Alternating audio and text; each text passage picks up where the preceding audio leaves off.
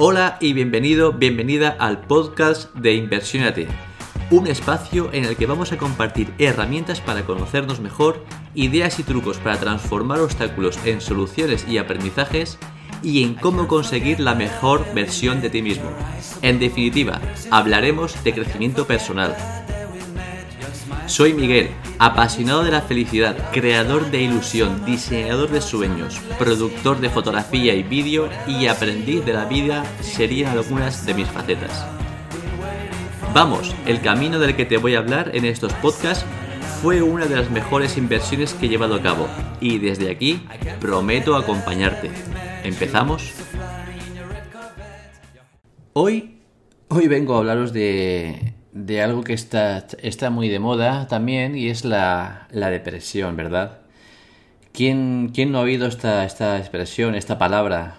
Está deprimido, esta persona, estoy pasando por un momento de bajón, de depresión, ¿verdad? Es, es una enfermedad, es un trastorno mental que lo, lo atajamos, lo achacamos a, a esta época de, de nuestras vidas y bueno, y es que cuanto más, cuanto más complejo nos hacemos en la sociedad, más fácil es que, que surja este trastorno mental, este estado mental de depresión.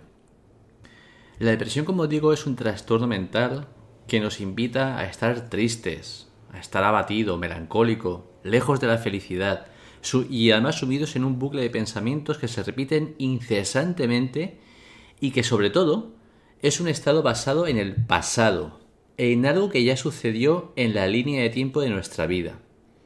No es algo que nos, acaba de ocurrir ahora y no es algo que estemos pensando en el, en el futuro, en el qué haré mañana, qué pasará mañana. Es, es otro estado, ese sería otro estado mental, otro trastorno mental, que es la ansiedad. La depresión se basa en el pasado.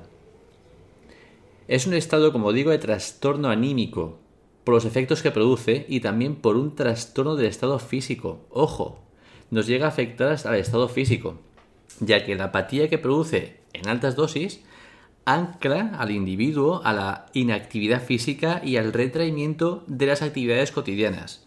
Pues eso, pues todo lo que hacemos en el día a día, pues sentimos esa apatía y nos aplatanamos, ¿no? Nos quedamos ahí aplatanados sin ganas de nada, de nada. En cambio, en cambio, eh, la actividad mental se dispara. Y como he dicho antes, se dispara en, un bucle de pensamientos que boicotean, al individuo, haciéndole revivir lo que sucedió y cómo lo hubiera podido sortear o afrontar en el momento.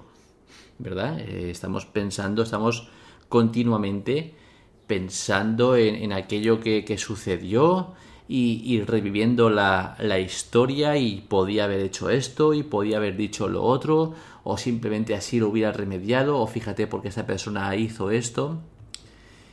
La depresión es uno de los trastornos mentales que existen y que secuestran emocionalmente al individuo que lo está pasando, que lo está sufriendo. Desde un punto social, desde un punto de vista social, el tratamiento en sí de la depresión recae en manos de profesionales médicos, especialistas en psicología o psiquiatría. Este último, la psiquiatría, está enfocado más al uso de fármacos para paliar los efectos depresivos, lo que a corto plazo es efectivo, pero no erradica el foco que lo produce. A ver, esto es como... pues es, la medicación, es los medicamentos que, que tenemos al uso y que son conocidos pues sirven para eso. Tienes un, problema, te tomas un medicamento y sí, y lo que hace es pues que anula o activa ciertos transmisores y te quita el dolor, te quita esa, esa dolencia o esa, esa, ese trastorno que tengas en ese momento, ¿no? Te lo alivia. Pero realmente el foco de infección sigue estando ahí. Y digo infección desde un punto de vista eh, metafórico, ¿no? En este caso, del trastorno mental el estado transitorio anímico mental este que, del que hablamos sigue estando, ¿verdad?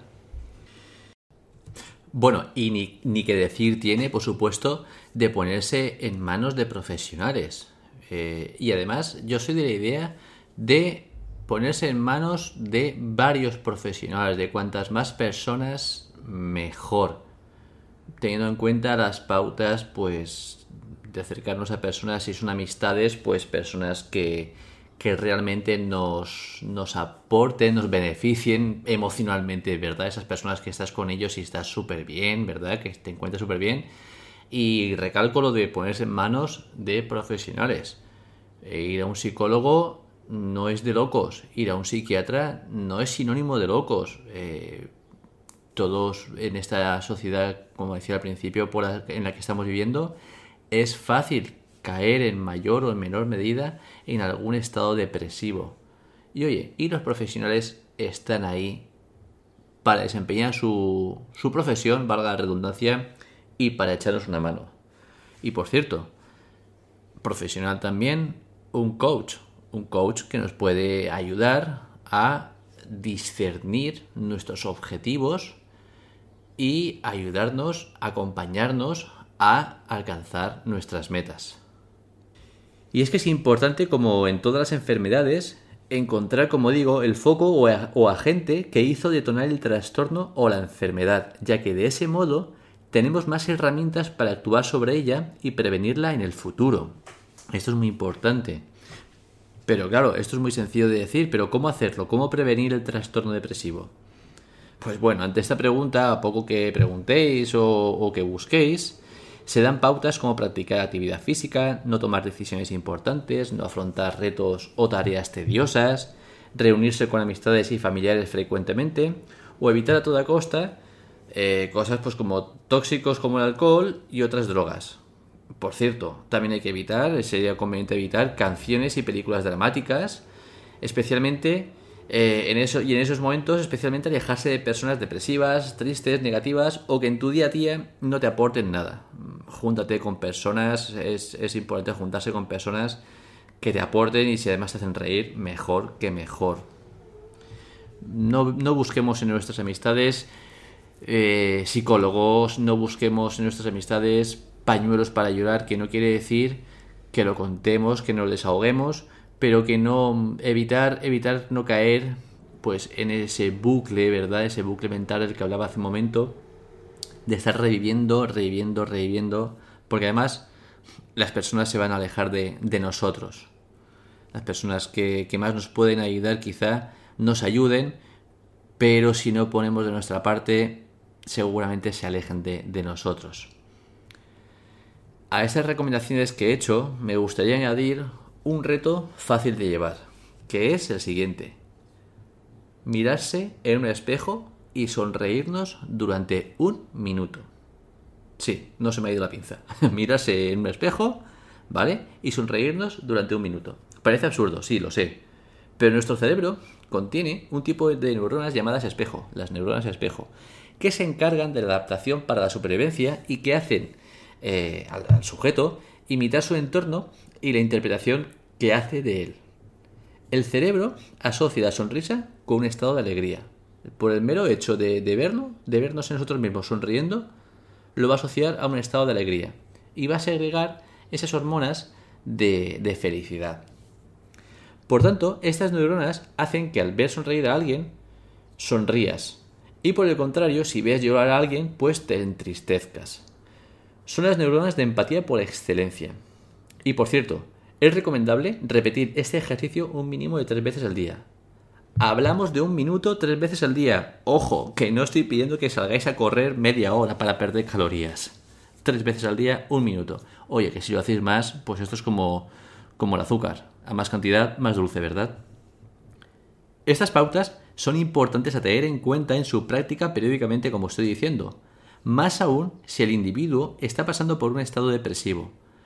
Pero es un modo de anestesiar al secuestrador emocional que arrastra al individuo a pensamientos en bucle. Se intentará salir de la película mental, ¿vale? Intentar la película mental con toda esta historia que, nos, que nos eh, sobrepasa y que nos acoge en este, en este estado de depresión.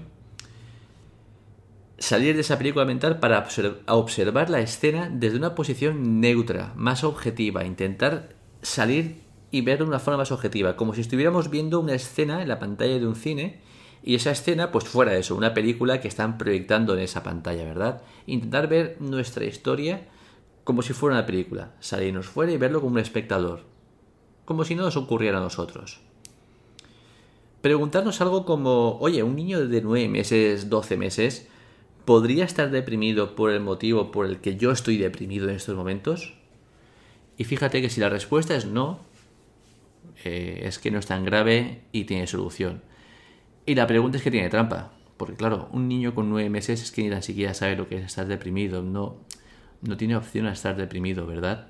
Es muy difícil un niño con nueve meses, doce meses que esté deprimido.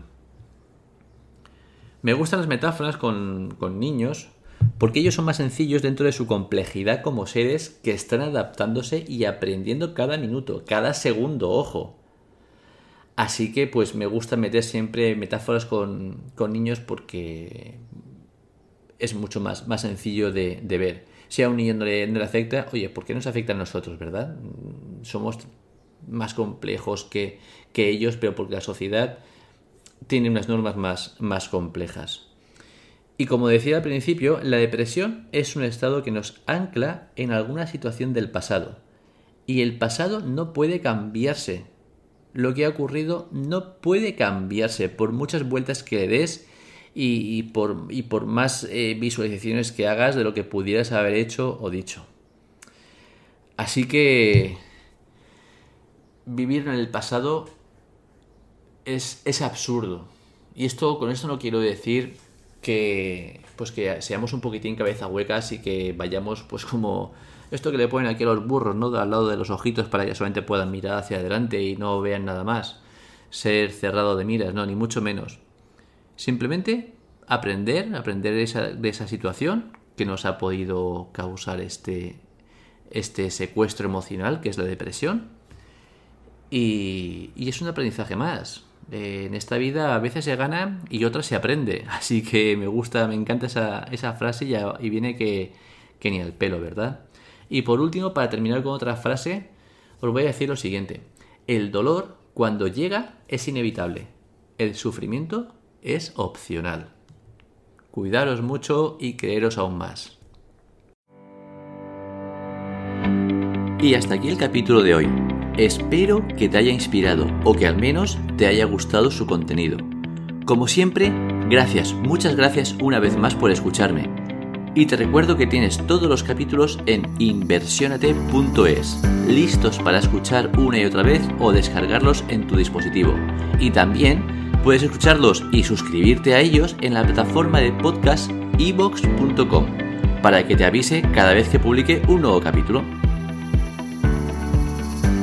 Me ayudarías muchísimo si compartieras estos capítulos con tus amigos y con aquellas personas a las que creyeras que podrían venirle bien, ya que sería una motivación extra para seguir creando contenido. Recuerda que tienes todos los episodios en inversionate.es y si quieres enviarme un mensaje puedes hacerlo por privado en el email info@inversionate.es.